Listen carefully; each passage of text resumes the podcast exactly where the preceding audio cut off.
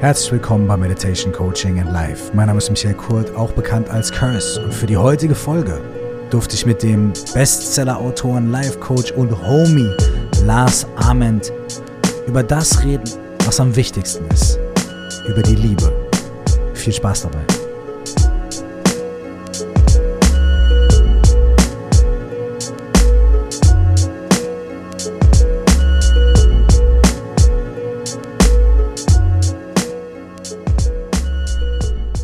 Meinen heutigen Gesprächspartner muss ich den meisten von euch wahrscheinlich überhaupt nicht mehr vorstellen. Aber nur für den Fall der Fälle, Lars Ament ist Autor, Bestseller-Autor von gleich mehreren Bestsellern. Sein Buch Dieses bescheuerte Herz wurde auch verfilmt und ist dann auch als Film ein mega Erfolg geworden. Lars kommt ursprünglich aber eigentlich aus der Musik, hat eine riesige Leidenschaft für Hip-Hop, ist DJ, hat beim Radio gearbeitet und hat jetzt ein neues Buch veröffentlicht, das dritte in einer Trilogie. Das neue Buch heißt Where is the Love? Und es geht um seine Suche nach Liebe. Wir haben uns vor einem Jahr zum ersten Mal in diesem Podcast unterhalten und tja, in diesem Jahr sind eine ganze Menge Dinge passiert. Ich fand das Gespräch mit Lars super bereichernd und inspirierend, wie immer, wenn ich mit ihm quatsche. Er ist einfach echt ein super cooler, angenehmer, inspirierender Typ. Und ich freue mich sehr, dass ich das Gespräch heute mit euch teilen kann. Bevor wir starten, kurzer Disclaimer. Wir beginnen das Gespräch an dem Punkt, an dem ich in meinem Buch hier, was ich hier vorliegen habe von Lars, das neue Buch, rumblättere, um bestimmte Stellen rauszusuchen. Und das Buch ist bei mir schon ähm, verknickt und zerlesen und so weiter. Äh, ich erzähle auch gleich warum, aber nur damit ihr wisst, unter welchen Parameter wir einsteigen in dieses Gespräch. Ich habe erstmal Lars' Buch halb auseinandergenommen. Viel Freude mit diesem schönen Gespräch. Ich hoffe, du siehst mir das nach, aber für mich sind äh, Bücher, Bücher, die mir gefallen und Bücher, die ich, die ich lese und mit denen ich arbeite im wahrsten Sinne des Wortes, die sehen danach bei mir immer aus, als hätte, ich die seit, als hätte ich die seit zehn Jahren. So. Ja. Ja, ja, auf jeden Fall, weil man nimmt die überall mit hin und macht sich einen, einen Knick rein und eine Notiz und voll. Und ich bin dann auch so voll so unsauber. Also meine, wenn ich mir Sachen unterstreiche, das sieht immer so aus wie so so Schlangenlinien des Grauens.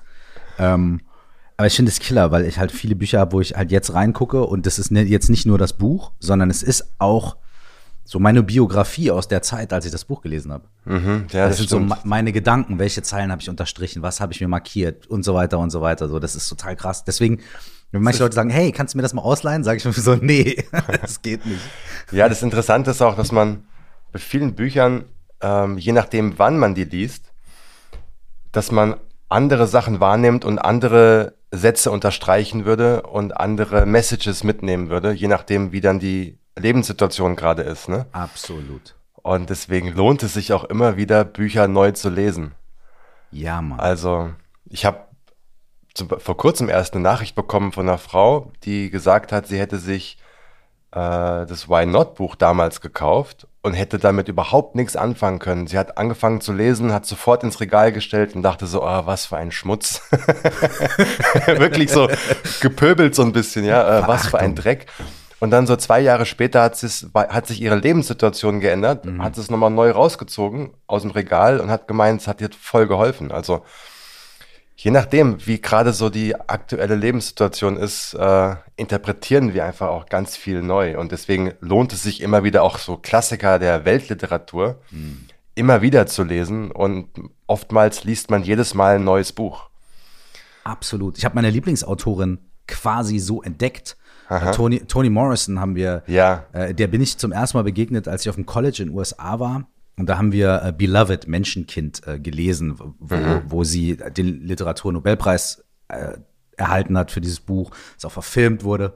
Und ey, als ich das da in, in der Klasse gelesen habe, das, das, ich habe überhaupt keinen Zugang dazu gefunden. So. Der, und dann habe ich so den Klassiker gemacht, habe einfach den Film geguckt. Ne? und natürlich gab es dann den zweiten Klassiker, der zweite Klassiker war nämlich, dass es eine ganz bestimmte Section aus diesem Buch gab. Ist ja zum Beispiel auch bei The Godfather so. Eine ganz bestimmte Section, die komplett im Film nicht auftaucht. Mhm. Und davon handelte nachher unsere, unsere Arbeit zu. Wow.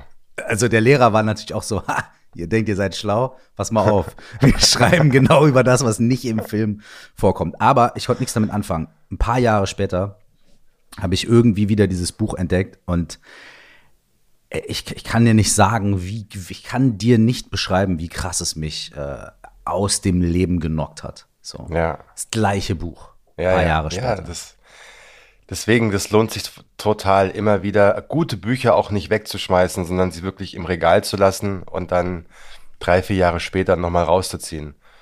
Gibt es irgendwas, was du gerade, was du gerade gelesen hast oder was du oder vielleicht auch im Zuge von deinem neuen Buch irgendwas, wo du recherchiert hast oder so, irgendwas, was du nach langer Zeit wieder ausgegraben kannst, irgendwas äh, ausgegraben hast, was dir gerade einfällt? Ähm, gar nicht wirklich was Neues. Also ich habe das Buch von Nono gelesen, Nono, ähm, Nono Yes Yes. Ja, mit dem habe ich gestern gesprochen. Ja, Geil. sein, seine Reise durch die Welt mit dem Fahrrad. Das habe ich gerade gelesen. Ähm, nee, ansonsten muss ich ganz ehrlich sagen, bin ich aktuell ein bisschen, ähm, jetzt suche ich das Wort, nicht lesefaul, aber ich lese gerade einfach keine neuen Bücher, weil äh, ich gerade mit meinem eigenen Buch beschäftigt bin. Ja, ist, ist Aber äh, nee, ich lese aktuell tatsächlich kein Buch. ist, äh, zu meiner Schande, ich gebe es zu. voll okay. Äh, äh, hat das mit der SD-Karte mittlerweile funktioniert? Läuft? Läuft, hat alles Ah, cool, funktioniert. perfekt. Mega äh, gut. Aufnahme läuft. Sehr ich gut. weiß nicht, wie das bei dir ist. Läuft deine Aufnahme? Weil, ähm, Genau, bei mir läuft. Ich ähm, nehme das. Nimmst Äh, du, nimmst du ohne Ton, äh, ohne Bild auf? ich bin mal so frei und so wagemutig und nehme Zoom nicht auf, sondern Okay. nehme halt quasi bei mir Logic auf. Ja, Und ich hab's ja bei mir auch hier. Du nimmst deine Spur auf und dann sollte das eigentlich klappen. ja. So, Alright, alright. Yes. äh, ich, ich lese, ich lese gerade dein Buch. Ähm, ich bin auf Seite 228 oder 229. Das heißt, ich bin irgendwie, man könnte sagen, zwei Drittel, ähm, zwei Drittel durch. Ähm, und das ist, finde ich, gut, dass ich es nicht zu Ende gelesen habe, bevor wir sprechen, weil, weil erstens kann ich dann nichts spoilern. Ja. Und zweitens, und zweitens ähm, ist es dann für mich auch noch, hat das, ist das noch, ist das noch so offen, weißt du? Das, äh, das Ende ist noch offen und so weiter. Ähm, ich, ich wollte dich, ich, ich habe ich wollte dich was fragen und ich weiß nicht, vielleicht ist das totaler Blödsinn und macht überhaupt gar keinen Sinn oder so, aber trotzdem ist mir das immer wieder irgendwie durch den Kopf gegeistert. Du schreibst ja augenscheinlich von wahren Begebenheiten. Ne? Da, da, da, du, du erzählst von Personen, mit denen du dich am, unterhältst und Espresso trinkst und worüber ihr redet und, und so weiter und so fort. Ne? Ähm, du, du erzählst von, äh, also du erzählst von, von wahren Gesprächen mit echten Personen. Ich, ich mache so hier gerade im Bild so die Anführungsstrichen. So, ne? Dann gibt es verschiedene Ebenen, in denen du ähm, Korrespondenzbriefe empfängst und zurückschreibst. Sowohl an andere Menschen, vermeintlich in Anführungsstrichen echte andere Menschen, als auch an dich selbst. Also Teil dieses Buches sind auch immer wieder deine eigenen Notizen auf der Schreibmaschine. Dann gibt es Konversationen, die du führst mit dir selbst. Mit inneren Stimmen von dir, die du, äh, wo du auch teilweise fragst, wer bist du eigentlich? Ne? So und so weiter. Und diese ganzen Ebenen haben für mich irgendwie sowas wie ich, also wahrscheinlich wird mich jetzt jeder Literaturkritiker sofort ähm, den, den, den, die größte Schlucht runtertreten. Aber das hat irgendwie trotzdem so einen Hauch von magischem Realismus. Also im Sinne von, es ist eine echte Welt, aber es passieren magische Dinge in dieser echten Welt. Und, und vermeintlich alltägliche Dinge werden irgendwie magisch. Und, und es ist ganz anders als Murakami, aber ich werde irgendwie diesen Gedanken nicht los, dass, ähm, dass das nicht einfach nur irgendwie so ein Tagebuch ist, wo, okay, alles ist, schreibe ich so auf, eins zu eins, wie es passiert ist, Punkt. Und gut, ich mache jetzt ein bisschen eine Geschichte dazu, sondern ich habe das Gefühl, dass da irgendwie ständig, und es ist auch nicht eine Metaebene, sondern es ist irgendeine andere Ebene, in die das ständig irgendwie hoch und runter äh, rutscht, so. Und deswegen ist die, meine Frage eigentlich, laber ich kompletten Müll, bin ich vollkommen auf dem Holzweg und es ist einfach eins zu eins, 100 Prozent genau so und du hast dir nichts weiteres dabei gedacht, als aufzuschreiben, was passiert ist. Oder gibt es diese zweite Ebene, diese irgendwie leicht magische, erzählerische, metaphorische, äh, die da drin ist, obwohl es eigentlich so, so, so faktisch geschrieben ist. So, jetzt halte ich die Schnauze. Also krass, was du oder was diese Geschichte in dir auslöst und wie du die Geschichte interpretierst für dich. Also zuerst mal, dass du mich mit Murakami irgendwie in Verbindung bringst, ist schon mal so out of out of everything. Krass. Ähm, ich habe mir ehrlich gesagt gar keine Gedanken gemacht. Also die Gedanken, die du dir gerade gemacht hast, die habe ich mir nie gemacht. Scheiße, ist immer so. Scheiße. Und ähm, ich habe einfach aufgeschrieben. Das ist tatsächlich, es gibt verschiedene Erzählebenen in dem Buch, das stimmt. Es gibt die, es gibt die Gegenwart und dann tauche ich aber in der Gegenwart immer wieder ab in Geschichten, die mir in der Vergangenheit passiert sind. Ich hole auch immer mal wieder ein Buch aus dem Regal, lese mir selbst aus, aus dem Buch vor, erinnere mich daran, wie war denn damals das Gespräch über die Liebe mit meinem Mentor, was hat er mir damals erzählt, wie war das bei ihm. Hab dann wieder einen neuen Gedanken, ähm, zum Beispiel liege ich auf der Couch bei mir und bin unglücklich, weil ich mein Liebesleben nicht auf die Reihe bekomme, denke dann an meinen Mentor, hol dann das Buch Rock Your Life aus dem Regal, lese dann mir selbst aus dem, aus dem Buch vor, erinnere mich dann an diese Situation von damals zurück, wie das war, stehe dann auf, pack das Buch wieder ins Regal zurück, erinnere mich an eine Geschichte, die ich gelesen habe über Keanu Reeves mit seiner Frau, wie er seine Frau, ähm, seine aktuelle Frau, Partnerin in der Öffentlichkeit bekannt gemacht hat, was für eine Reaktion er bekommen hat, dass er eine Freundin hat, die älter ist als er und dass es in unserer Gesellschaft so wahnsinnig kritisch aufgefasst wurde. Er ist der Superstar, der schöne Megastar, einer der begehrtesten Junggesellen der Welt. Äh, was will er mit dieser alten Frau? In Anführungsstrichen. Mhm. Die ist gar nicht so alt. Sie, sieht, sie ist einfach nur nicht 20 und ist kein Model. Mhm. Und ähm, mit all diesen Geschichten, ähm, ja, bestücke ich das Buch und deswegen gibt es ganz viele Ebenen. Und äh, ich habe gestern mit jemandem gesprochen, der das Buch ganz gelesen hat und er sagte, für ihn ist das ein modernes Märchen. Ja, und das meine ich. Es hat so ein bisschen dieses, also ich sag mal so, ich formuliere es mal so. Ich würde dir das Buch 100% als, sage ich jetzt mal, faktischen Bericht mit einer gewissen Metaebene so, ne, abkaufen. Ich würde es dir aber auch als komplett, also oder beziehungsweise nicht als komplett, weil ich meine, du hast ja wirklich das Buch Rock Your Life geschrieben und so weiter, ne? Und manche Sachen sind. Ich würde es dir aber auch von der Erzählführung äh, quasi als Fiktion abkaufen. Es liest sich wie ein Roman, das stimmt. Es liest sich wie ein Roman und deswegen habe ich auch am Anfang in der äh, in der Einleitung steht, äh, Where is the Love ist kein Ratgeber. Mhm. Also falls du Antworten suchst, ich habe keine. Falls du nach deinem Sinn im Leben suchst, wirst du auf den kommenden Seiten nichts dazu finden. Auch wenn, auch werde ich nicht das Rätsel der Liebe lüften oder das Geheimnis einer glücklichen Beziehung entschlüsseln. Ich habe keine Ahnung von nichts. Sorry. Was du aber in diesem Buch finden wirst, sind die Gedanken und und sind die Gedanken eines Träumers, der sich aufgemacht hat, die Liebe in sein Leben zu lassen und so weiter. Mhm. Also ähm, ja, es sind die, das, das, das Krasse ist, es ist wirklich alles so passiert. Mhm. Also die 48-Stunden-Challenge, mhm.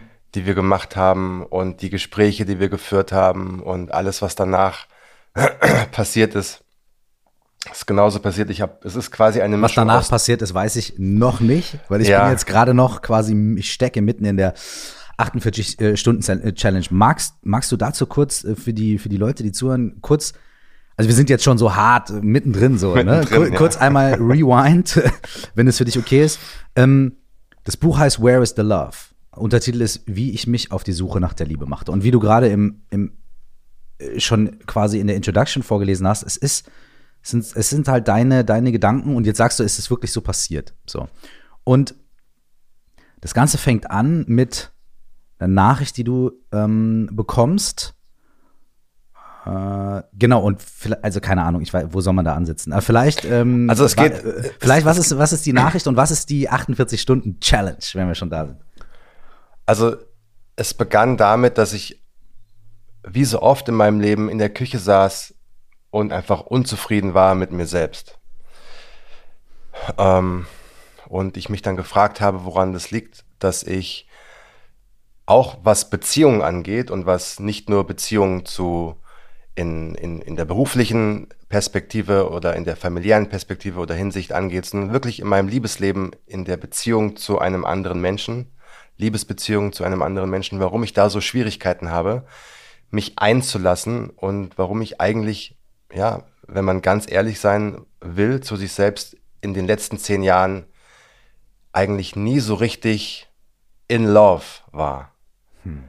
Also damit meine ich nicht verliebt sein mhm. oder dieses Gefühl von, ich bin jetzt so ähm, verschossen in jemanden oder mhm. ich habe jemanden kennengelernt und äh, es kribbelt überall.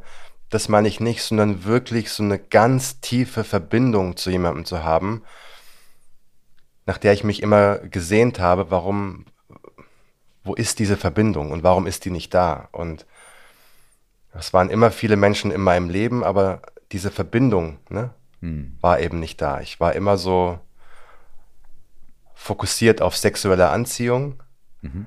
und ich habe bei Frauen immer dann Ja gesagt, wenn diese sexuelle Anziehung mich angezogen hat. Mhm. Und sexuelle Anziehung hält dann für einen Tag oder für eine Woche oder für einen Monat und dann hört sie wieder auf und dann beginnt das Rad von vorne. Mhm. Ne, dann gehst du wieder aus und suchst wieder nach diesem Kick, wie mhm. so ein Junkie. Und da habe ich mich gefragt, äh, warum änderst du nichts und warum machst du nichts und, und warum fällst du immer wieder in diese gleiche Schublade rein, dass du oder in diese gleiche,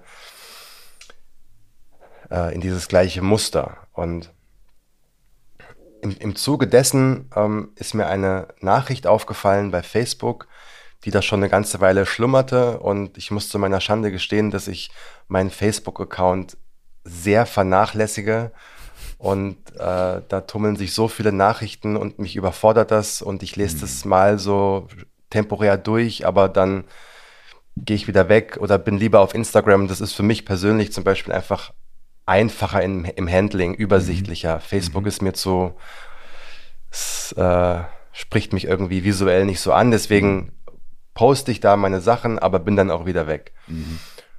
Und ich lag im Bett und gehe so auf meine Facebook-Seite und öffne meine Nachrichten und ähm, beantworte so die ersten vier, fünf Nachrichten und wollte schon wieder weggehen und lese dann eben diese eine Nachricht, die schon seit einer ganzen Zeit da schlummerte und die war sehr lang. Die war, mhm. ich habe die auch äh, komplett abgedruckt im Buch. Mhm. mhm. Ähm, ging über, im Buch sind es glaube ich vier, vier oder fünf Buchseiten und die begann direkt mit Hallo Lasi. Ja. ja. Wo ich normalerweise auch schon direkt wegklicken würde. Und, ähm, so dass jemand, der, jemand, den du gar nicht kennst, direkt so auf super Familia genau, kommt. Ja, und so. genau. Und ja. ja, und diese Frau ähm, schrieb mir einfach einen Brief, einen sehr persönlichen Brief, ähm, dass sie auf der Suche ist, im Endeffekt wie ich, mhm. ja, auf, auf der Suche nach diesem, nach der Essenz der Liebe. Mhm. Ähm, dass sie Erfahrung gemacht hatte, dass sie aber alles nicht so glücklich gemacht hatte und nicht so befriedigt hatte und äh, sie sich gedacht hat, ich möchte im Leben einmal dieses Gefühl erfahren von wahrer Liebe, mhm. was immer das ist. Mhm. Und ähm, ja, und kam mit diesem Vorschlag um die Ecke. Irgendwann nach, nach der dritten Seite, ob es möglich wäre, weil sie das Gefühl hat, dass ich verstehe, wonach sie sucht. Ähm, auch wenn es total verrückt klingt und, und crazy. Ähm, ob man nicht für zwei Monate einen Versuch starten könnte, Liebe all in. Und ich habe mir das durchgelesen und fand, es waren zwei Nachrichten mhm. und ähm, bin dann wieder weg, habe dann Fernsehen geguckt, bin was eingeschlafen. War der, was, was, was, was, war der Impuls, als du das gelesen hast? Was, was, was hast du gedacht? Mein Impuls war, okay, äh, ich bin auf ihre Facebook-Seite gegangen, also ich bin auf ihre Profilseite gegangen, habe mir mhm. ihre Fotos angeguckt und dachte so, oh nee, es interessiert mich gar nicht. Also mhm. es, die Frau interessiert mich nicht. Äh, mhm. Sie sieht nicht so aus wie die Frauen, mit denen ich normalerweise Dates habe. Ist kein cooles Berlin City Instagirl, keine Selfies, keine Filter. Also alle Fotos waren nicht viele, es waren vier Stück, waren wirklich ähm, Schnappschüsse aus dem Alltag. Mhm. Ähm, und ich dachte mir, ja, also es war keine sexuelle Anziehung da. Aber du hast das, zumindest den ersten Schritt gemacht zu sagen, so, ey, wer mir sowas schreibt, das möchte ich mir mal anschauen, was da los ist. Ja, schon, ja, aber, ich, aber dann war die Aufmerksamkeit wieder woanders mhm. und ähm, ich hatte sie quasi wieder so ein bisschen vergessen. Hattest du nicht, wenn ich fragen darf, hattest du, du hattest nicht so dieses Gefühl von, oh, da kommt jemand im ersten Kontakt gleich so nah, so nah, ja, von Lasi bis, hey, lass uns doch mal zwei Monate zusammen sein, in der ersten Mail. ähm, oh, das ist mir irgendwie suspekt. Nee, gar nicht. Okay. Also so äh, überhaupt nicht, weil ich quasi ihren inneren Wunsch, mhm. also ich habe verstanden, ich habe die Message hinter der Nachricht verstanden. Ja. Aber ähm, ja, dadurch, dass jetzt so die visuellen Reize bei mir jetzt nicht angesprochen wurden, äh, habe ich sie wieder weggedrückt und habe andere Sachen gemacht und habe dann mein Leben weitergelebt und ich kam dann irgendwann wieder auf diese Nachricht zurück, weil ich, weil offenbar es diese Nachricht doch immer in meinem Unterbewusstsein trotzdem vorhanden war, blieb. Mhm. Und irgendwann bin ich eben zurück und äh, habe ihr geantwortet und habe dann gesagt, ähm, also ich habe mir mal meinen Terminkalender angeguckt. Zwei Monate geht nicht. Äh, ich weiß ja nicht mehr so richtig, wo du wohnst. Äh, es, ich habe so viel zu tun. Ich weiß, es klingt total irre, weil für das Wichtigste im Leben nimmt man sich am wenigsten Zeit. Hm. Ja, man hat Termine und Arbeit und man macht tausend Projekte, aber das, wonach man sich wirklich sehnt, äh, schiebt man irgendwo dazwischen. Und dann habe ich mir so gedacht, nee, das geht nicht. Ähm, und dann habe ich zu ihr gesagt, was hältst du davon, wenn wir aus diesen zwei Monaten zwei Tage machen? Mhm. Und 48 Stunden. Wir treffen uns an einem neutralen Ort, verbringen wirklich zwei Tage miteinander, ohne Handy, ohne Ablenkung, ohne Fernseher, ohne Verpflichtung, ohne Nachrichten, nichts, einfach nur wir zwei. Mit dem Versuch, so authentisch wie möglich zu sein, mhm. keine Spielchen zu spielen, in keine Rolle zu schlüpfen und wirklich versuchen, den anderen Menschen kennenzulernen. Sich selbst dabei vielleicht auch neu kennenzulernen und wirklich den Versuch starten, die Dinge einfach mal anders zu tun. Mhm. Und ja, Liebe zu empfinden. Ob das klappt oder nicht, weiß man nicht. Aber ich fand die Idee dann schon wieder sehr, sehr krass. Und ja, das haben wir dann gemacht. Und du hattest das Vertrauen, dass die, dass diese Frau das wirklich auch äh, ähm, ehrlich so empfindet wie du. Mhm. Also, dass das nicht jetzt irgendwie die Masche ist, die diese Person aufzieht, um mhm. sich mit dir zu treffen und um dir irgendwas vorzuspielen und so weiter. Also du warst wirklich, du hattest dieses Misstrauen nicht. Weil, weil für dich war einfach, wie, wo, wo kam das? Also war das einfach, dass Das war so, diese Nachricht war so ehrlich geschrieben, hm. dass ich mir nicht vorstellen konnte, dass das ein Fake ist. Hm. Und ähm, ja, also ich habe tatsächlich bis eben mhm. nicht eine Sekunde darüber nachgedacht, dass das jetzt nicht wahr sein könnte. Vielleicht liegt es auch daran, dass ich gerne auch Menschen vertraue. Mhm. Dass ich äh, nicht mit einer mit einem Mindset durchs Leben gehen möchte, mich möchte jeder verarschen oder abziehen oder mhm. mir was abnehmen oder mich beklauen oder mhm. so, sondern ich gehe tendenziell eher durchs Leben, ah, okay, ich, ich, ich glaube, dass du mir die Wahrheit sagst. Mhm. Und wenn ich merke, ich habe da ein ganz gutes Gespür für, wenn ich merke, dass jemand nicht echt ist, dann mhm. ja, merke ich das relativ schnell. Und da ja. hatte ich bei ihr nicht eine Sekunde das Gefühl, dass sie äh, dass sie das nicht ehrlich meint. Bei mir war das eher so, dass ich dachte, oh, sie ist so ein bisschen, äh, ja, so ein bisschen lauchig. Ja, also. was, was, was meinst du damit? So, ja, der Klamottenstil war halt so ein bisschen kaufhausmäßig und also. Wie du eben schon meintest, entsprach erstmal so nicht dem.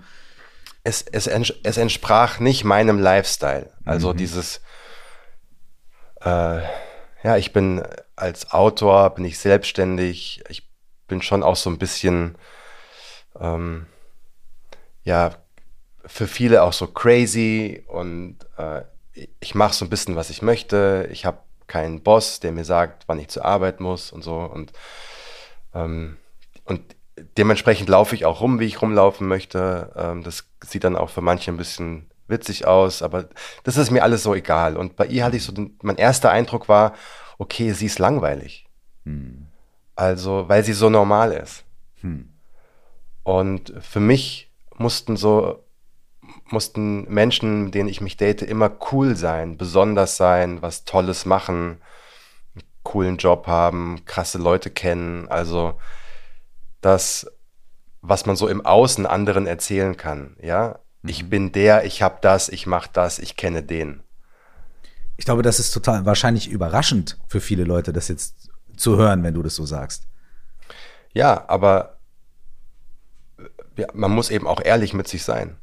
Und grundsätzlich ist es ja vielleicht auch erstmal nichts Schlechtes, wenn man sagt, äh, ich, ich möchte vielleicht äh, mit Menschen zusammen sein oder Menschen kennenlernen, die vielleicht irgendwie auch bestimmte Überschneidungen mit mir und meinem Lebensstil haben, weil ich da manche Sachen vielleicht auch nicht erklären muss. Mhm, ja? Genau. So. Es ist ja, es ist ja jetzt nicht, man könnte jetzt sagen, oh, guck mal, wie oberflächlich, aber es ist ja vielleicht auch gar nicht so oberflächlich, sondern vielleicht ist es einfach auch naheliegend. Absolut. Sagen, ne, ich, ich möchte mit Leuten irgendwie vielleicht kennenlernen, die oder zusammen sein. Ich gebe dir ein Beispiel. Mhm. Ich gebe dir ein ganz konkretes Beispiel. Ja. Wenn ich normalerweise Bücher schreibe, ähm, in Zeiten vor Corona, dann melde ich mich gerne mal für zwei, drei Monate ab und bin auf Madeira, mhm. wo ich äh, Why Not geschrieben habe. Mhm. Ich war fast zwei Monate auf Gran Canaria, wo mhm. ich versucht habe, It's All Good zu schreiben, mhm. was nicht funktioniert hat. Mhm. Aber ich bin dann gerne mal ein, zwei, drei Monate einfach nicht erreichbar und weg. Ja. Und äh, wenn du das jemandem erklärst, der auch selbstständig ist, der auch vielleicht künstlerisch tätig ist, mhm. ist das völlig klar. Das musst du nicht erklären. Dann sagst du, ja, okay, viel Spaß, ich wünsche dir viel Erfolg und äh, melde dich in zwei Wochen. Mhm. Es ist nicht ganz so einfach, so etwas jemandem zu erklären, der mit in dieser Lebensrealität keine Verbindung hat, der sagt, wie, du bist jetzt drei Monate weg. Und was ist dann mit unserer Beziehung? Klar. Deswegen ist es natürlich einfacher, sich Menschen zu suchen, die, die eine ähnliche Lebensrealität haben. Und ähm, ja, und ich hatte eben ganz viele Vorurteile und äh, habe sie bewertet anhand von drei Fotos und diesem Text. Und mein erstes, mein erster Impuls war boring und interessiert mich nicht und das passt sowieso nicht, weil die Lebensrealität so unterschiedlich ist. Und ähm, ja, habe dann später tatsächlich festgestellt, als wir uns dann in der Challenge kennengelernt haben, wirklich alle meine Annahmen waren falsch. Hm. Also komplett 100 Prozent. Und ich habe dann auch so viele Gedankenspiele, die ich auch aufschreibe in dem Buch. Ja, was ist denn? Kann ich mit ihr überhaupt zusammen? Geht das? Ähm, ich, der immer so freiheitsliebend bin und sie, die einen festen Job hat, die jetzt nicht so morgen mit mir, wenn ich sage, komm, lass uns nach Hawaii fliegen, um mit den Delfinen zu schwimmen, kann sie ja gar nicht mit, weil sie halt einen Job hat. Mhm. Und ihre Antwort, ich habe sie auch gefragt, ja, mhm. genau das, guck mal, was machen wir denn dann? Dann sagt sie, ja, schau, ich kann dann vielleicht nicht mit, aber fahr du doch, nimm deinen besten Kumpel mit, schreib mir eine Postkarte und wenn du in zwei, drei Wochen zurückkommst, dann erzählst du mir, was du erlebt hast. Und ich erzähle dir, was ich in der Zeit erlebt habe und dann tauschen wir uns aus und ich gebe, ich bringe, ich, ich gebe dir aus meiner Welt etwas, du gibst mir aus deiner Welt etwas. Und dann habe ich so gedacht, ja genau. So, wie cool. Man muss, manchmal ist es auch gar nicht so gut, wenn man alles miteinander teilt oder wenn man, wenn die Interessen 100% übereinstimmen. Weil dann, wenn alles äh, bündelt ähm, sich alles. Ja, genau, so. Ne? wenn alles so gebündelt ist, gibt es auch nichts mehr, was man, worüber man reden kann. Dann kann man vielleicht so über Probleme sprechen, die jetzt in unserer gemeinsamen Lebensrealität auftauchen, aber es ist nicht so, dass man abends beim Essen sitzt und sagt, ich erzähle dir jetzt was aus meiner Welt und du aus deiner Welt und man tauscht sich aus und man bekommt Input, der total interessant ist, weil man Informationen bekommt, Geschichten hört, die, mit denen man in seiner eigenen Bubble nicht in Kontakt kommen würde. Und ich bin zum Beispiel sehr introvertiert, sie ist sehr extrovertiert. Ähm, ich verbringe Weihnachten mit, also vor Corona, mit meinem Vater, seiner Frau, mit meinem Bruder vom Weihnachtsbaum zu viert und sie verbringt Weihnachten mit 28 Familienmitgliedern, vier Hunden, zwei Katzen. Und bei uns ist es sehr ruhig und bei ihr wird sehr laut gelacht und es ist ein großes mhm. Fest und so. Und da zu sagen, ähm, nur weil du in gewissen Dingen anders bist als ich, kann eine Beziehung nicht funktionieren, das ist schade. Hm.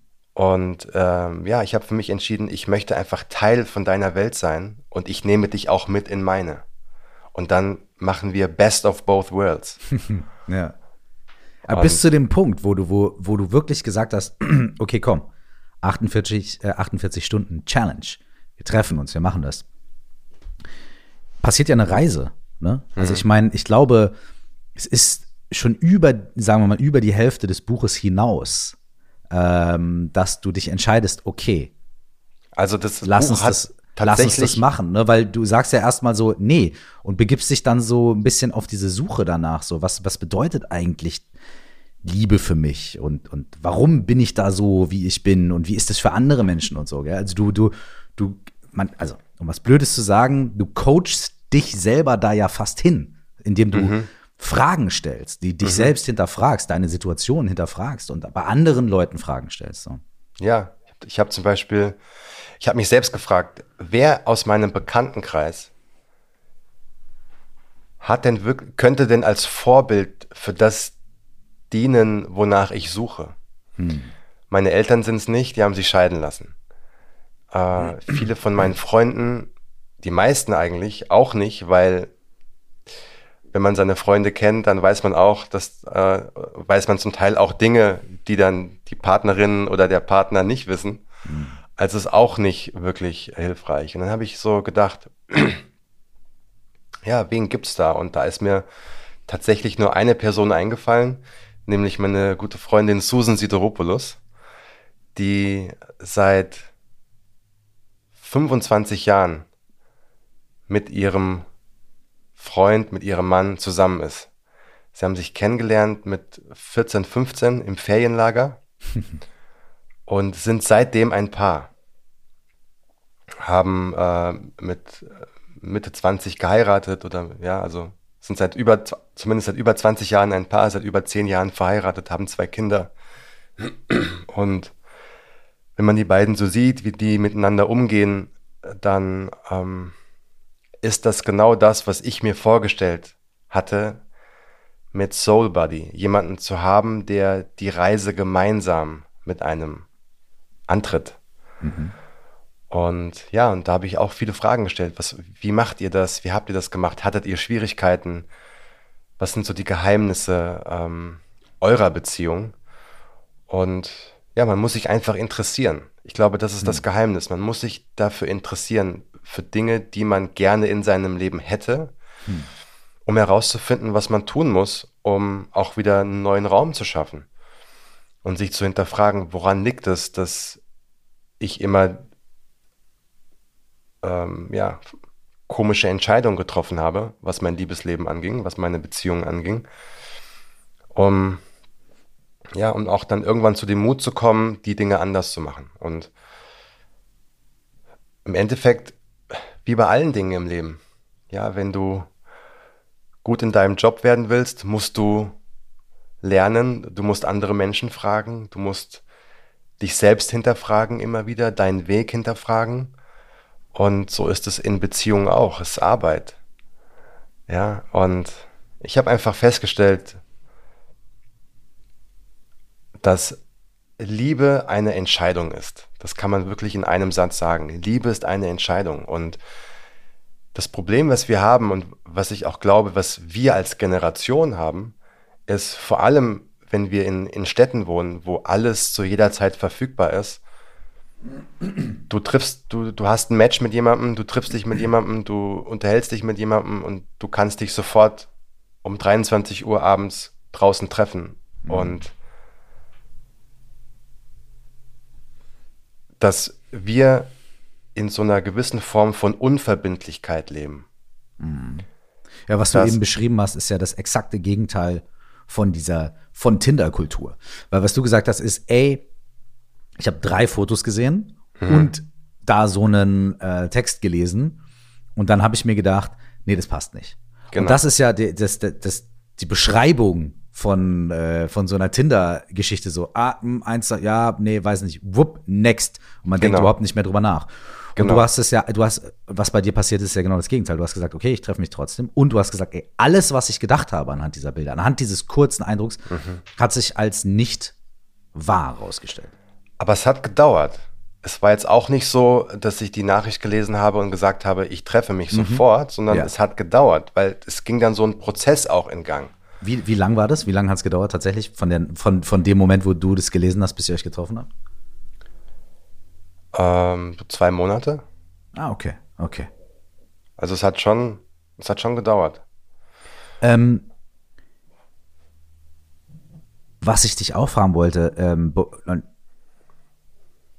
hast du, wolltest du ein Buch über Liebe schreiben, bevor das passiert ist, oder hat diese Erfahrung dich dazu gebracht, ein Buch über Liebe zu schreiben?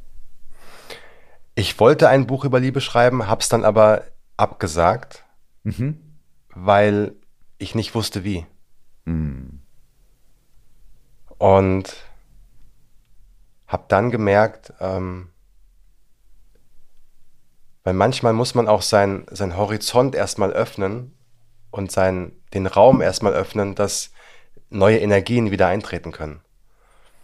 Und ich habe äh, das abgesagt und wollte dann wieder was anderes machen, beziehungsweise gar nichts machen. Und habe dann festgestellt, als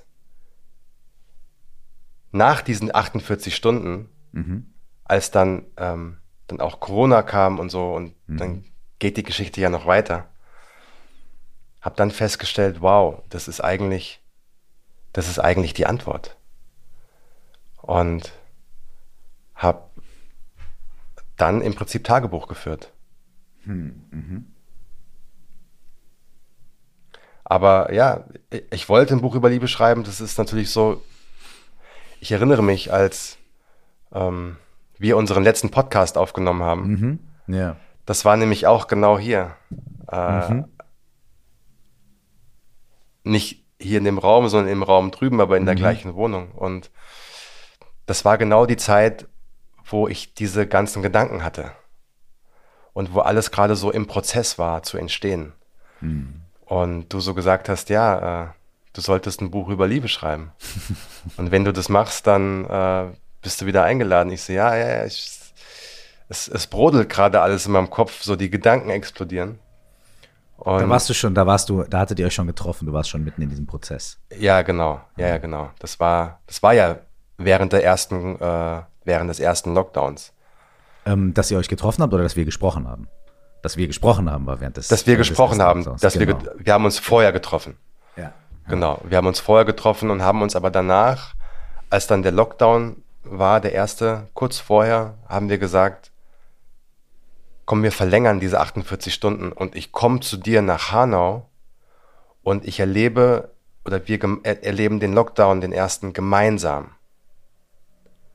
Um mal zu gucken, wie, was das mit uns macht. Ob, wie, äh, wenn man sich kennenlernt, nicht nur für zwei Tage, sondern wirklich für mehrere Wochen. Auf kleinem Raum, es gibt keine, gibt wieder keine Ablenkung. Du kannst dich nicht, du kannst nicht ins Kino gehen, du kannst dich nicht mit Freunden treffen, du kannst nicht ins, äh, ins Restaurant gehen, du kannst nicht in die Stadt gehen, kannst nicht bummeln gehen, sondern auch hier wieder, du lernst jemanden kennen auf kleinem Raum. Und ich habe aber auch schon in, ähm, in Köln, wo wir uns beim, zum ersten Mal getroffen haben, gemerkt, that's it. Also dieses ganze Kribbeln, was ich immer dachte, ist notwendig. So diese, dieses auf Wolke 7 schweben und ähm, ja, so ein bisschen ja, zu Schauspielern in so eine Rolle schlüpfen, weil man dem anderen ja gefallen will. Das hatte ich zum Beispiel bei ihr überhaupt nicht. Also so gar nicht. Sondern das war eher so, ist alles klar. Es ist ganz klar, es ist äh, Frieden im Herzen. So. Habt ihr, als ihr euch begegnet seid, ähm, du hast eben gesagt, ey, überhaupt nichts vorzuspielen, ja? Ähm, habt ihr auf eine gewisse Weise direkt irgendwie so quasi absolut radikale Ehrlichkeit zueinander praktiziert und, und wie, und, und ist es, ähm, wie hat sich das entwickelt? Ist, wie ist das, äh, ist es möglich, das über einen langen Zeitraum zu machen?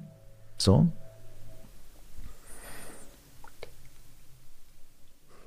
Indem du es einfach sagst. Also indem du, man muss natürlich sagen, diese 48 Stunden, die waren deswegen so ein Vorteil für mich, weil der Rahmen so klar abgesteckt war. Ja. Also wir wussten beide, worauf wir uns jetzt einlassen und die Spielregeln waren klar. Voll. Und es ist frisch, es ist ein Experiment. Es ist frisch, es ist ein Wir Experiment. kommen es beide war auch hier, so, hier genau, quasi als leeres Blatt hin und bumm. Genau. Und es war, es war auch so, dass wir beide gesagt haben, was danach passiert, interessiert uns nichts. Kann auch sein, dass wir auseinandergehen und nie mehr miteinander zu tun haben. Es gibt keine Bedingungen. es geht nur der Versuch. Und das ist natürlich ein riesiger Vorteil gegenüber normalen Situationen, wenn beide noch nicht so wissen, wie die Rahmenbedingungen sind. Man tastet sich langsam an den anderen heran, findet Dinge heraus. Er arbeitet das, er hat den Freundeskreis, er ähm, ist vielleicht noch in einer Beziehung oder auch nicht und so weiter. Und das gab es bei uns ja überhaupt nicht, sondern bei uns gab es diese äh, limitierte Zeit und den Versuch, das Bestmögliche innerhalb dieses kurzen Zeitraums herauszufinden über, ja, über uns, über die Liebe, über das Leben, über gemeinsame Werte.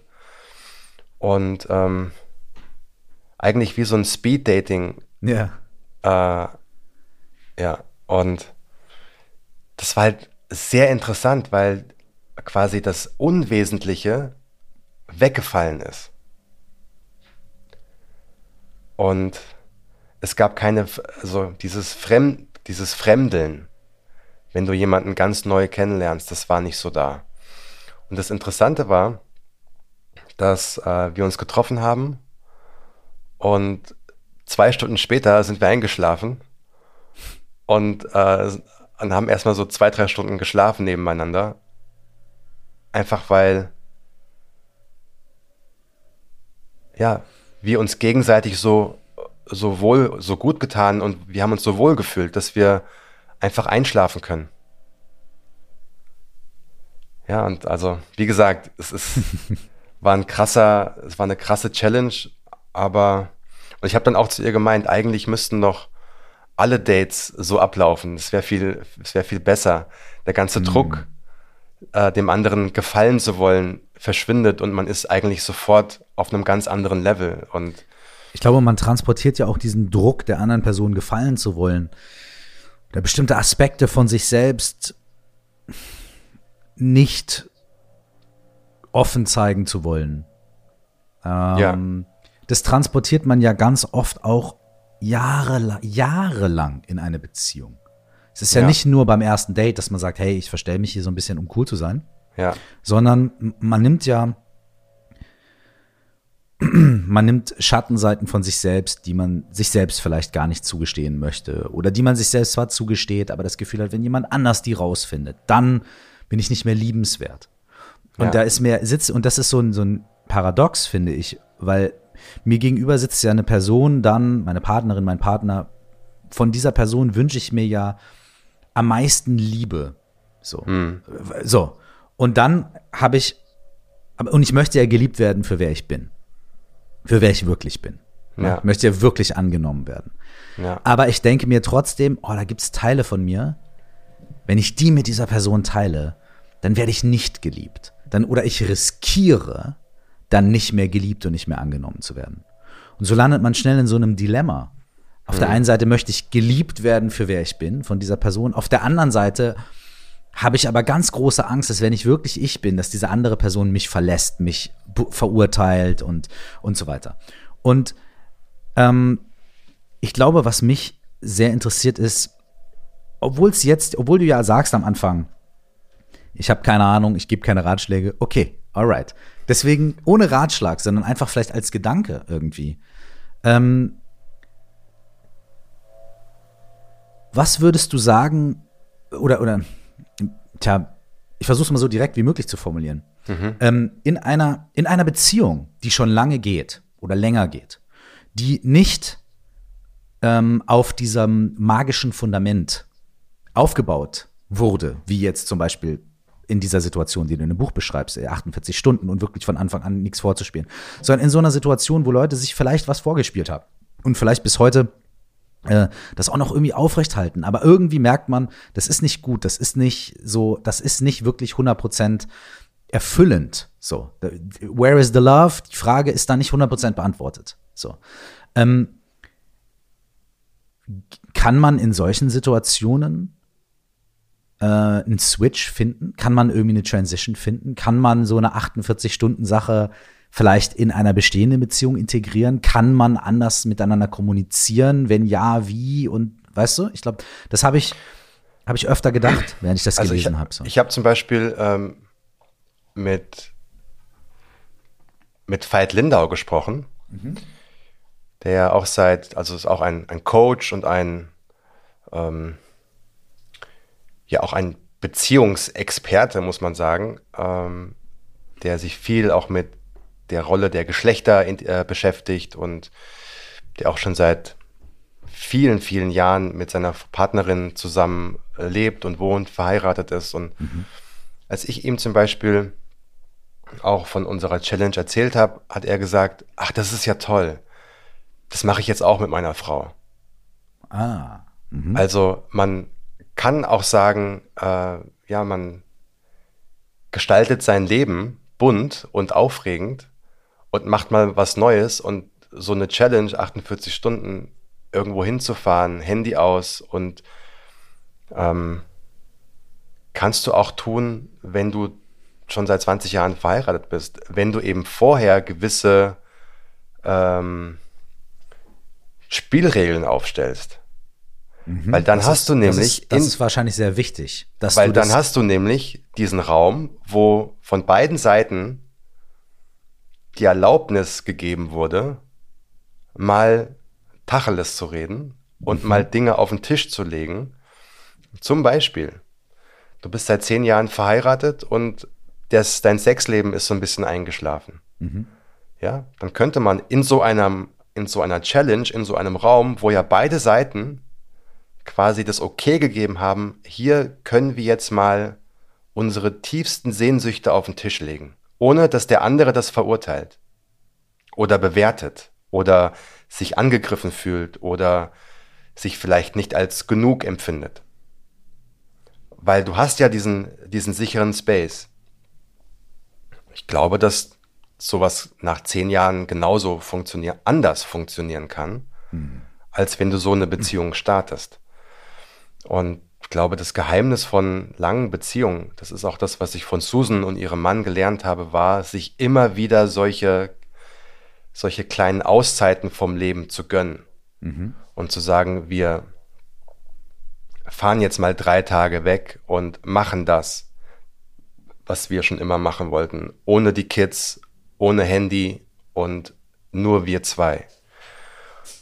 Und ich glaube, also Ehrlichkeit und der Versuch von Authentizität ist am Ende das Geheimnis. Natürlich muss man sich nicht alles erzählen, also mhm. alles, alles. Ja. Aber Dinge, die einen belasten und die einem auch fehlen, Sehnsüchte, in welcher Form auch immer, wenn man sich traut, das mit dem Partner zu besprechen, dann kann man auch einen Weg finden, das zu lösen. Mhm. Weil du darfst nicht vergessen, wir leben in diesem Leben nur einmal.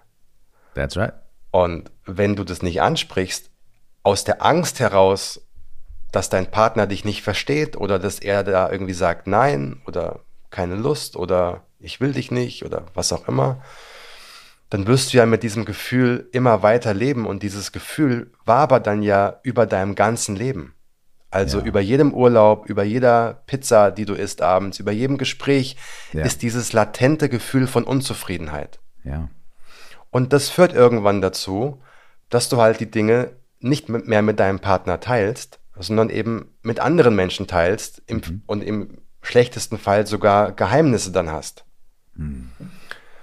Und ja, man muss sich fragen, warum bin ich eigentlich mit jemandem zusammen? Was ist der Grund für diese Partnerschaft? Was ist der Sinn dieser Partnerschaft? Der ist doch der, dass man als Soul Buddy gemeinsam diese Reise des Lebens begeht. Das ist die Frage, ne? wenn, wenn man sagt, where is the love und was bedeutet das wirklich für mich? Ich glaube schon, dass ähm, Menschen durchaus auch aus anderen ähm, oder, oder aus, aus etwas, ich sag mal so, ich glaube, dass in vielen Partnerschaften schon auch sowas mitschwingt wie, okay, jetzt sind wir schon so lang zusammen, wenn man sich jetzt trennt oder wenn man jetzt dieses Risiko eingeht, was wird dann? Werde ich jemals wieder jemanden finden? Äh, oder ähm, solche Dinge halt. Ne? Was passiert mit meiner Sicherheit? Oder diese, dieser Spruch, better the devil you know, also der Teufel, den ich kenne, ist besser als der potenzielle Teufel, den ich nicht kenne, der hinter der nächsten Ecke steht. Ja, also lieber auf Nummer sicher gehen. Ähm, ich glaube, dass das schon in vielen Beziehungen mitschwingt. Ich kenne es auch. So, ne? Das muss, äh, ja, total. Also ich habe ich hab einen, einen Gedanken dazu mhm. gerade äh, gerade gehabt, den ich mit dir teilen wollte. Ähm, ich ich bin, also ich habe da, ich habe manchmal das Gefühl, dass wenn grundsätzlich in der Partnerschaft grundlegend Respekt und Fürsorge für den anderen Menschen vorhanden ist. Ne? Also wenn die Partnerschaft nicht so toxisch oder oder kaputt oder wie auch immer ist, dass, dass da eh schon riesige Ressentiments herrschen und dass man eh keinen Bock mehr aufeinander und so weiter. Ne? So sondern wenn grundlegend so eine Form von Respekt und so weiter da ist, dann glaube ich, dass es auf der oberen Ebene extrem viele Konflikte geben kann. Ne? Bei uns zu Hause, weißt du, wer räumt die Spülmaschine aus und was ist das? Und das sind solche Sachen, die aber zu einem riesigen Streit führen können. Ne? Und da kann man sich auch Tage und Wochen aufhalten. So, und dann geht es nämlich nicht mehr um, wer räumt die Spülmaschine aus, sondern geht es um, du machst immer und ich bin aber immer und ich kann nie und du machst aber und so weiter und so fort. Das ist dann die zweite Ebene, so dieses Verletzte, was da unter der, unter der Spülmaschinenebene drunter liegt. So. Es gibt aber noch eine ganz andere Ebene. Und das ist vielleicht so eine Ebene, von der du sprichst. Nämlich so eine Ebene zu sagen, so, ey, wo liegen eigentlich meine ganz eigenen Ängste und meine Verletzungen? und meine Hilflosigkeiten und meine unerfüllten Träume, die ich so sehr hege, aber scheiße, irgendwie kommen sie nicht zum Vorschein in meinem Leben. Und diese Ebene hat meistens mit dem Partner oder der Partnerin erstmal nichts zu tun. Habe ich das Gefühl. Wie gesagt, korrigiere mich, wenn ich das, wenn, wenn, wenn du eine andere Erfahrung hast. Aber auf der Ebene geht es wirklich um meine Träume und um meine Verletzungen und um meine Sachen und so weiter. Und wenn ich auf der Ebene mit meiner Partnerin oder meinem Partner kommuniziere, gibt es keinen Konflikt. Weil da geht es nicht darum, du machst das und du kannst nicht das oder so, sondern da geht es darum, ey, hier ist mein Herz. Und auf der Ebene kann es keinen Konflikt geben, wenn Respekt und so weiter vorhanden ist, weil da geht es ja gar nicht um die andere Person sondern da geht es um mich und ich öffne mich dieser anderen Person und die andere Person kann dann sagen, äh, ja gut, aber da, auf, die, auf, dein, auf dein tiefstes Herz will ich mich nicht einlassen. Okay, aber dann hast du eine Aussage, mit der du dann arbeiten kannst, weißt du? Oder die andere Person sagt, wow, äh, okay, damit kann ich was anfangen. Und auf der Ebene kann ich mich auch nicht mit dir streiten. Und Ja, Punkt. Es, es, es gibt in dem Buch einen Satz meines Mentors, der gesagt hat, der Partner ist die Spiegel der Erkenntnis. Hm. Also, wenn man gemeinsam, wenn, wenn die wichtigsten Werte übereinander liegen von beiden, also wie man das Leben sieht, was man im Leben erreichen möchte, was dieses Leben ist und was man am Ende seines Lebens ähm, ja vielleicht sagen möchte über dieses Leben, ähm, wenn das übereinstimmt, dann ist quasi all, der Weg dahin nur noch, äh, wie sagt man, das ist der Tanz. Also, wenn man gemeinsam versucht, seine, seine Wahrheit herauszufinden und der andere nur dazu dient, in Anführungsstrichen nur, dass der andere das herausfindet. Also wir helfen uns gegenseitig herauszufinden, wer wir selbst sind. Und ähm, so diese Erkenntnis zu bekommen. Vielleicht sogar im, ja, im Idealfall erleuchtet zu werden. Wie das auch immer aussieht. Aber das ist unser Ziel. Wir wollen versuchen herauszufinden, ja, warum wir hier sind, wer wir sind, auch ähm, was Liebe bedeutet zu uns, zu unseren Nächsten. Äh, wenn man mal eine Familie gründet, ein Gefühl davon zu bekommen, was ist das, Liebe zu einem anderen Menschen, zu einem eigenen produzierten Menschen, einem Kind zu erfahren, was das mit einem macht. Alles, was möglich ist, vers zu versuchen mitzunehmen und gemeinsam zu wachsen. Wenn, wenn das übereinstimmt, klar regt man sich da mal auf, wenn der Krümel nicht aufgeräumt ist oder wenn die Waschmaschine nicht au ausgeleert ist und so. Aber sich in den Momenten immer wieder daran zu erinnern, der andere macht das nicht gegen mich. Ja, der macht das nicht, um mich zu ärgern oder ähm, um mich zu provozieren, sondern er hat es vielleicht einfach vergessen oder er hat einfach keine Lust gehabt. Genauso wie ich oft keine Lust habe, andere Dinge zu machen.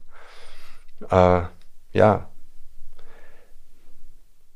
Ich glaube, der Alltag, der ja, ist das Schwierigste von allen.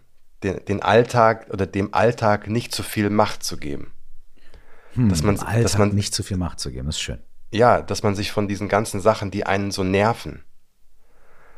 Ja, man kommt nach Hause, ist gestresst von der Arbeit, dann freut man sich eigentlich auf etwas Ruhe und dann kommt man nach Hause und die Küche ist nicht aufgeräumt.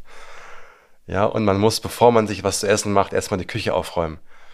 So, sich dann von solchen Situationen nicht völlig ausnocken zu lassen, ich glaube, das ist so ein, auch eine Königsdisziplin. Ja, ist eine Übung auf jeden Fall. Ja, das ist eine Übung. Das ist wie, ich meine, du als Buddhist, der Ich bin eher der, der die Küche nicht aufgeräumt hat, muss ich jetzt mal als Disclaimer sagen. Ja, aber das ist ja so tatsächlich eine Übung. Ähm, genauso wie ich auch so Situationen im Alltag, wenn ich im Zug sitze, irgendwo hinfahre und vor mir äh, redet jemand ganz laut in sein Telefon hinein über Stunden oder ein Kind schreit über Stunden oder jemand packt sein Mettbrötchen mit, äh, mit Zwiebel und sonstiges vor mir aus. Ich sehe das immer so als Prüfung, okay, Junge, wie zen bist du eigentlich wirklich? Ja, lässt du dich davon jetzt triggern und rausbringen und oder nicht? Ne? also wenn man das so betrachtet, dann ja, dann am Ende spielt es nämlich keine Rolle, ob der Krümel weggesaugt worden ist oder nicht am Ende des Tages, sondern ja, spielt keine Rolle. Ich habe ich hab, ich hab mir eine, also ich habe mir mehrere Stellen in mir rausgesucht. Ähm, und eine, eine Stelle ähm, oder eine Sache, äh, die ziemlich am Anfang des Buches kommt, sind, dass du dir selber gewisse Fragen stellst.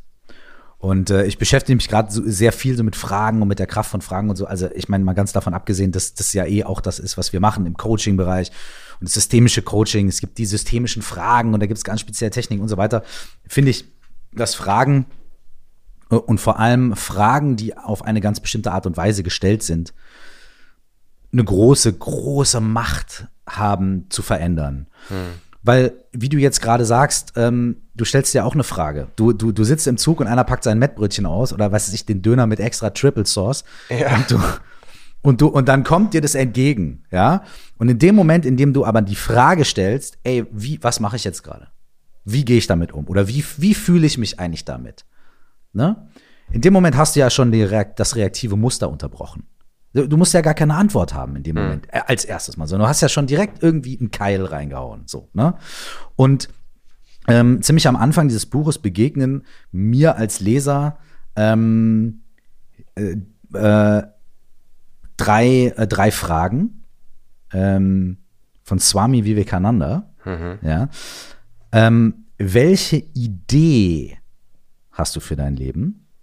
Das finde ich sehr schön, weil da, es, da steht nicht Plan, Ziel, Aktivitätslog, sondern was, welche Idee?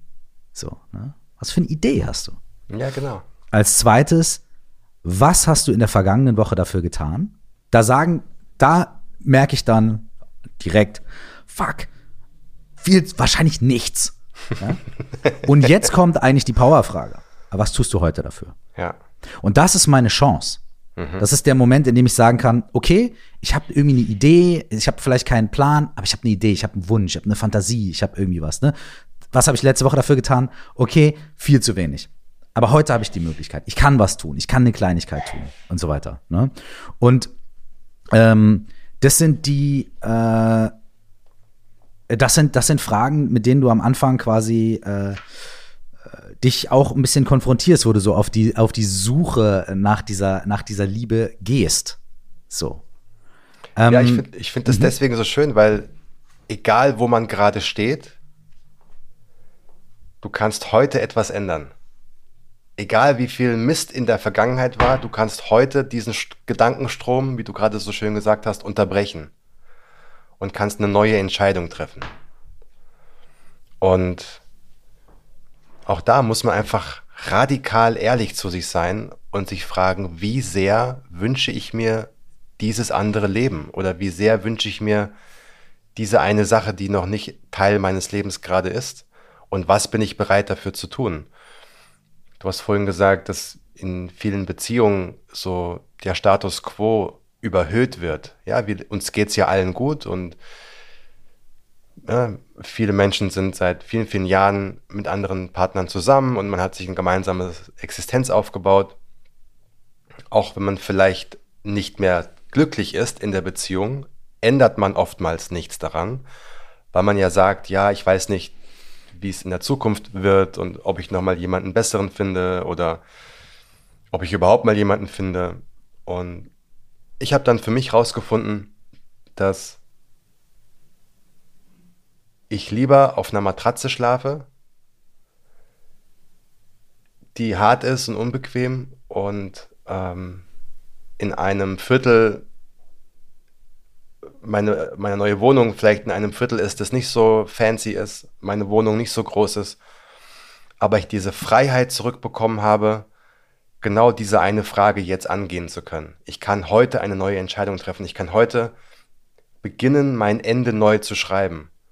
Für mich ist diese Option immer besser, als zu sagen, ich bleibe hier in meinem schönen großen Haus liegen, in meinem Himmelbett, neben einem Menschen, den ich nicht mehr liebe.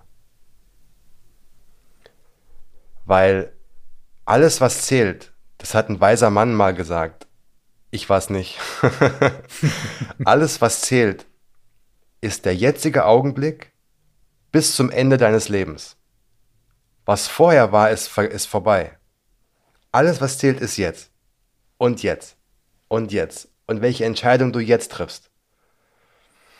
Und das ist ganz egal, ob du 20, 40 oder 60 bist. Ähm, wenn du 60 bist, hast du immer noch 20, 30 Jahre vor dir im Idealfall. Natürlich verstehe ich, dass das, das, das ist die, vielleicht die härteste Aufgabe überhaupt, mit 60 nochmal von vorne anzufangen, ein zweites neues Leben zu beginnen. Aber man muss sich immer wieder fragen, was wäre die Alternative? Die Alternative wäre, dieses Gefühl von persönlichem Unglück wird nie, bis zum Lebensende nicht verschwinden. Die, das neue Leben muss ja auch nicht in so einem Beziehungskontext bedeuten, so jetzt trenne ich mich. Genau. Sondern das neue Leben kann ja auch bedeuten, jetzt überwinde ich meine Furcht davor, meine Wahrheit auszusprechen. Genau. Und dann gucke ich, was passiert. Wie viele Partner haben keine Ahnung von den tiefsten Sehnsüchten und Träumen des anderen, hm. weil nicht miteinander gesprochen wird. Jetzt während der Corona-Zeit, während der Pandemie, wo man ja gezwungen wurde, als Partner zu Hause zu bleiben, natürlich nicht alle, aber viele, Homeoffice, warum gab es so viele Scheidungen und so viele Trennungen? Weil die Menschen, Partner auf einmal gezwungen wurden, miteinander zu reden.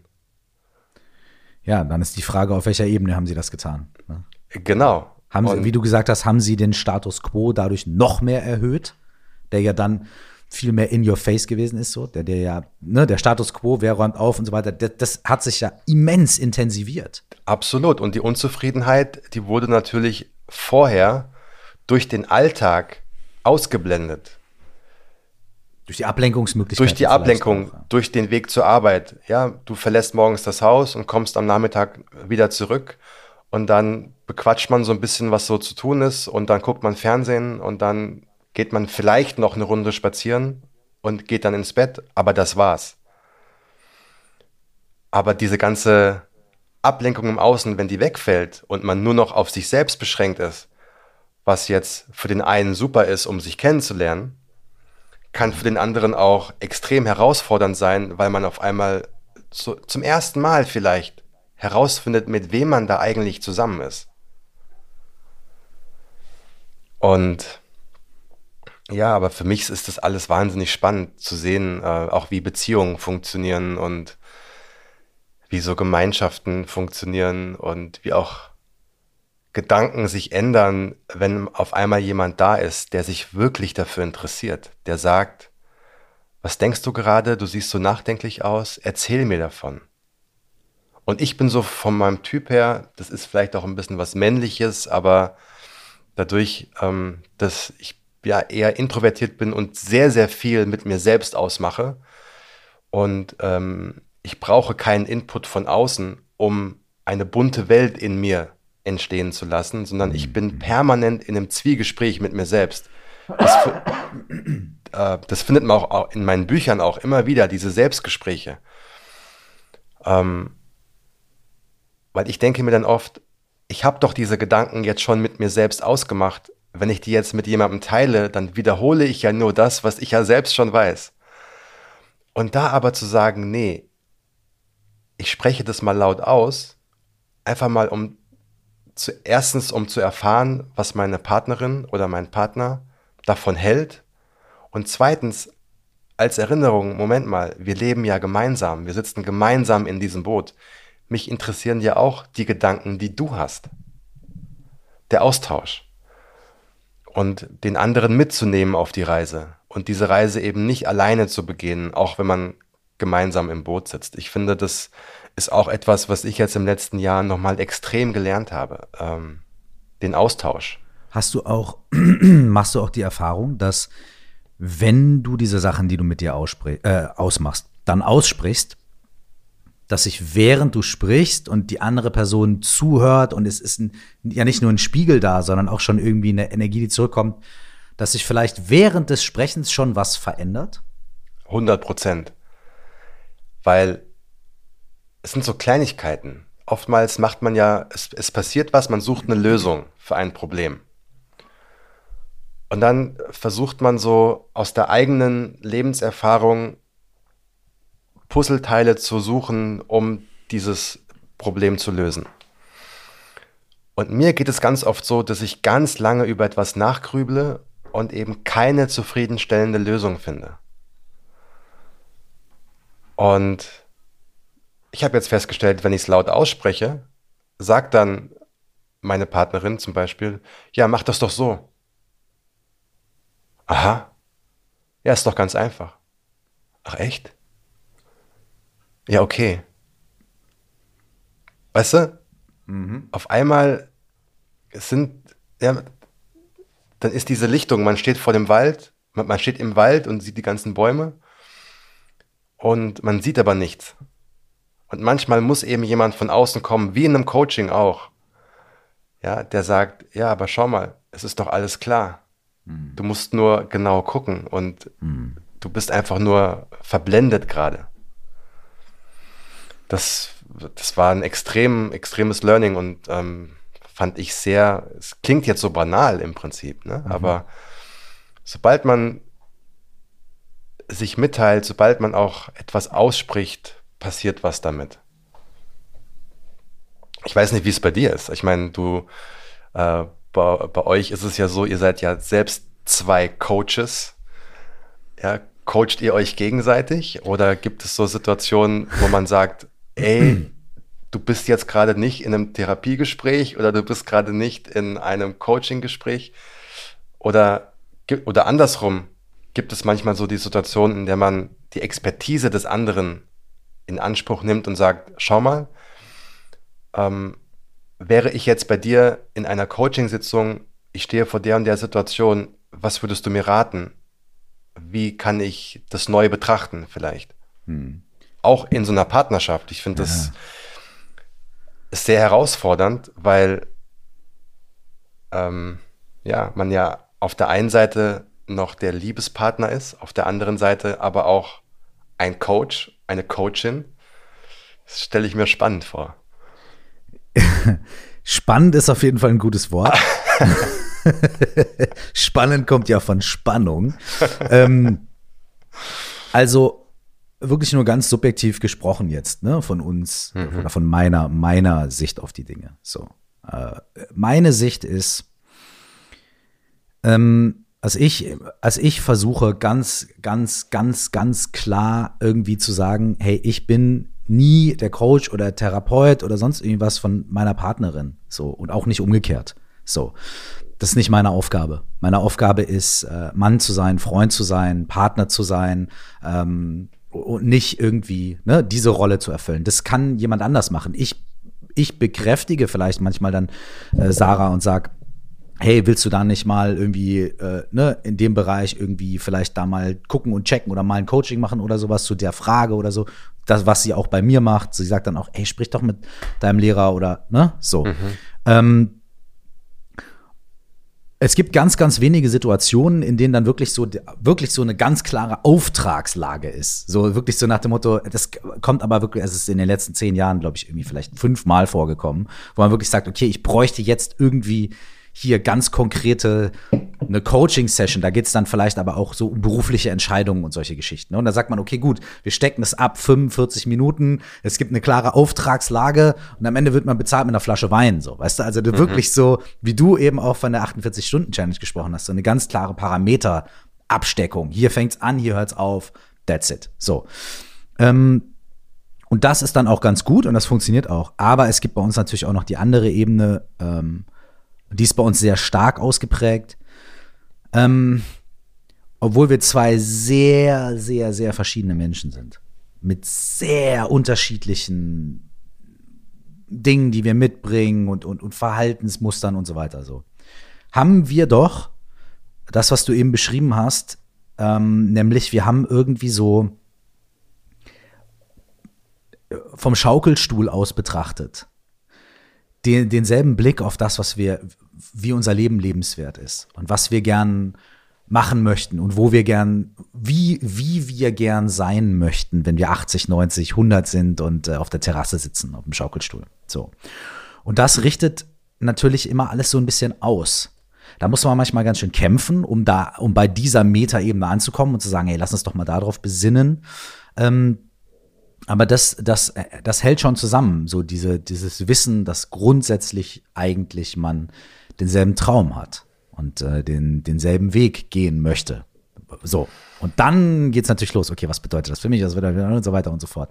Ähm, ja, aber es ist, es ist, es ist total, ähm,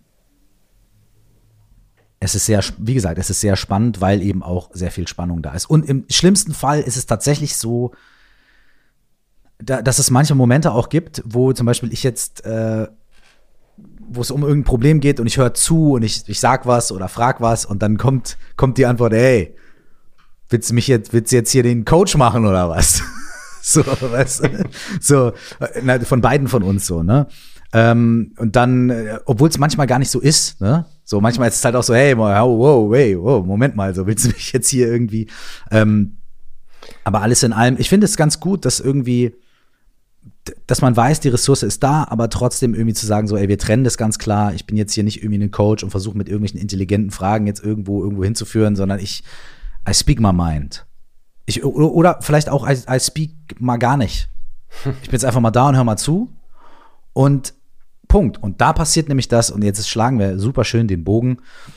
Da passiert nämlich dann das, was, was wir eben hatten, nämlich oftmals ist äh, meine Erfahrung ist für mich persönlich, wenn ich öff, mich öffne und wenn ich spreche, während ich rede, formulieren sich schon irgendwelche neuen Perspektiven in meinem Kopf. Wenn mir jemand gegenüber sitzt, wo ich wirklich das Gefühl habe, dieser Mensch ist offenherzig, bereitet mir einen Raum, ich darf sein, ich darf sprechen, ich darf mich ausdrücken, ich darf, hier ist dieser Platz. Und dann formulieren sich irgendwie bei mir im Kopf nach einer Zeit auch vielleicht irgendwelche Einsichten, die ich vorher gar nicht hatte. Allein dadurch, dass ich spreche und allein dadurch, dass ich wie so meinen inneren Dialog im Außen führe und mir sitzt jemand gegenüber, der den Raum dafür hält.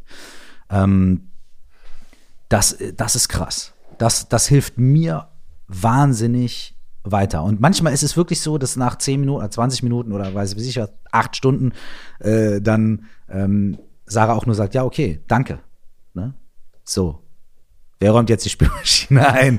Aber, aber manchmal muss man gar nichts machen, sondern ja. halt einfach äh, ja, diesen Raum halten für die andere Person. Ja, es gibt ja ähm, diesen berühmten Zauberspruch Abracadabra. Mhm. Der yes. kommt ja aus dem Aramäischen. Das ist ein aramäischer Vers. Äh, da heißt im Original so, ich, ich glaube, Avra Avra Kadavra. So. Ja.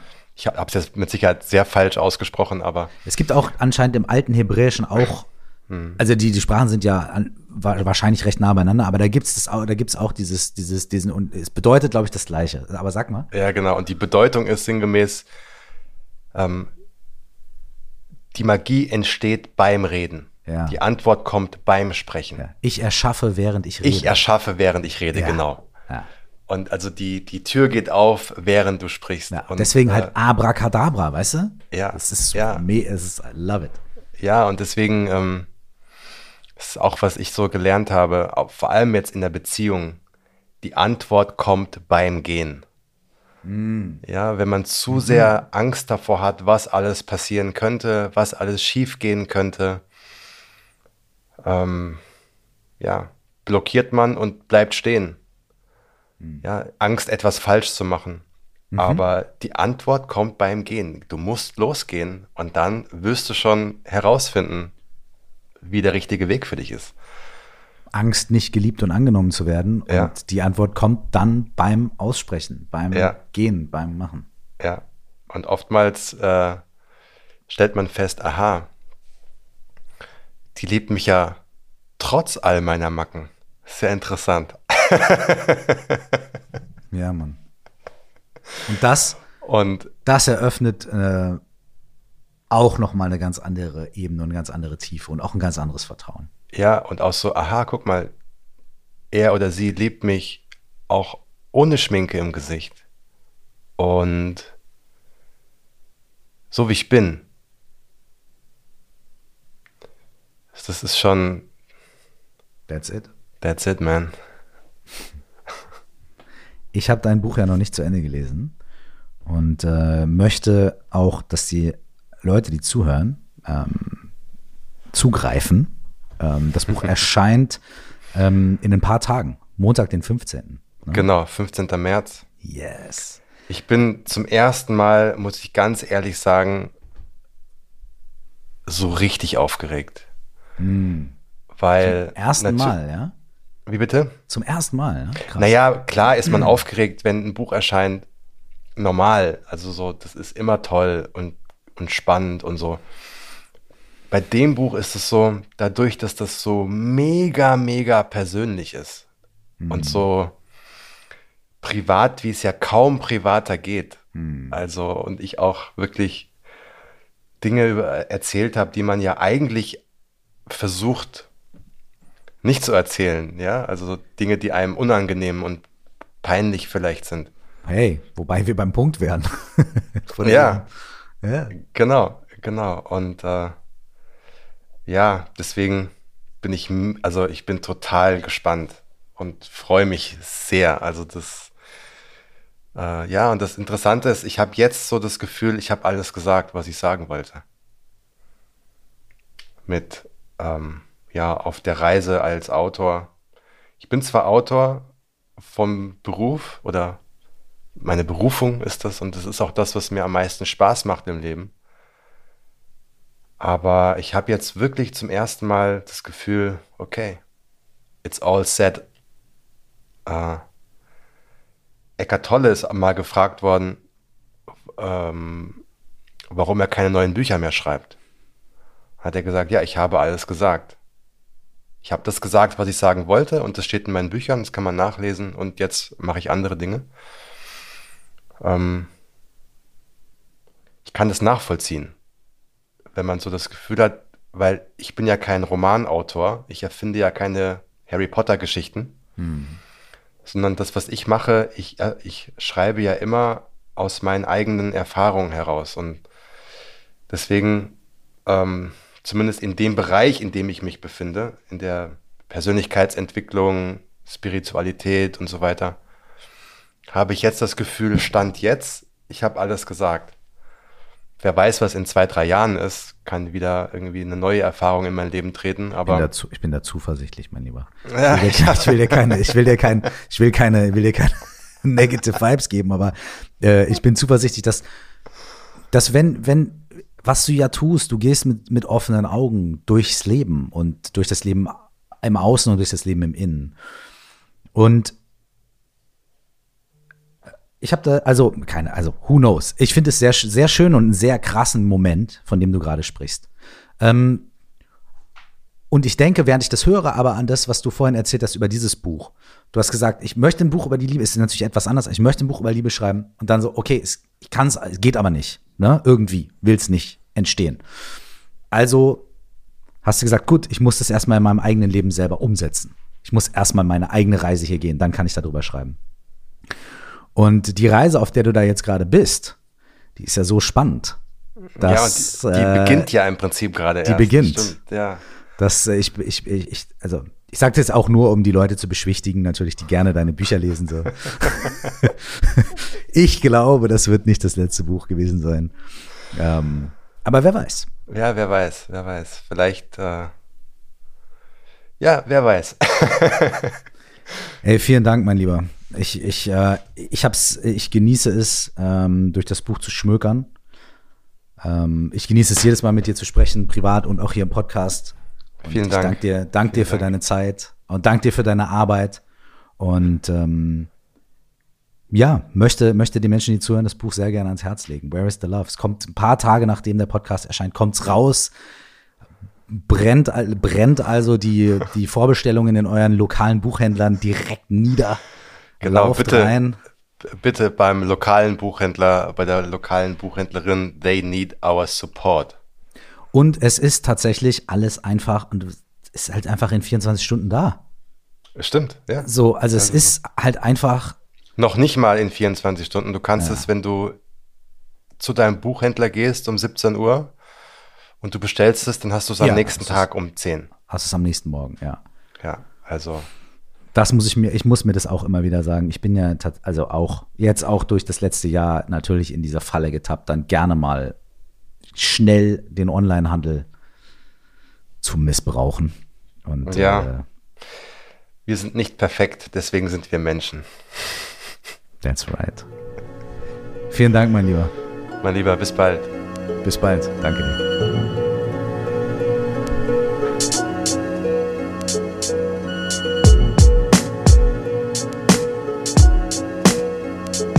Wenn dich die Themen aus diesem Podcast interessieren und du dich darüber austauschen möchtest, dann lade ich dich dazu ein, in unsere Facebook-Gruppe zu kommen. Du findest sie bei Facebook unter 4O plus X, das ist viermal der Buchstabe O und dann plus X oder unter dem Namen Stell dir vor, du wachst auf.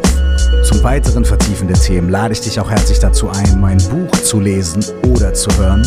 Es heißt auch, stell dir vor, du wachst auf und 4O plus X ist die Methode für mehr Achtsamkeit und Klarheit im Alltag, die ich darin beschreibe. Du findest das Buch überall, wo es Bücher gibt, sowohl als Hörbuch als auch als Paperback. Wenn du mit mir in Verbindung bleiben möchtest, dann besuch mich auf Instagram unter Cursed Zeit, auf Facebook unter Curse Official oder schreib gerne eine Mail an coaching at curse.de. Bis zum nächsten Mal, nur das Allerbeste.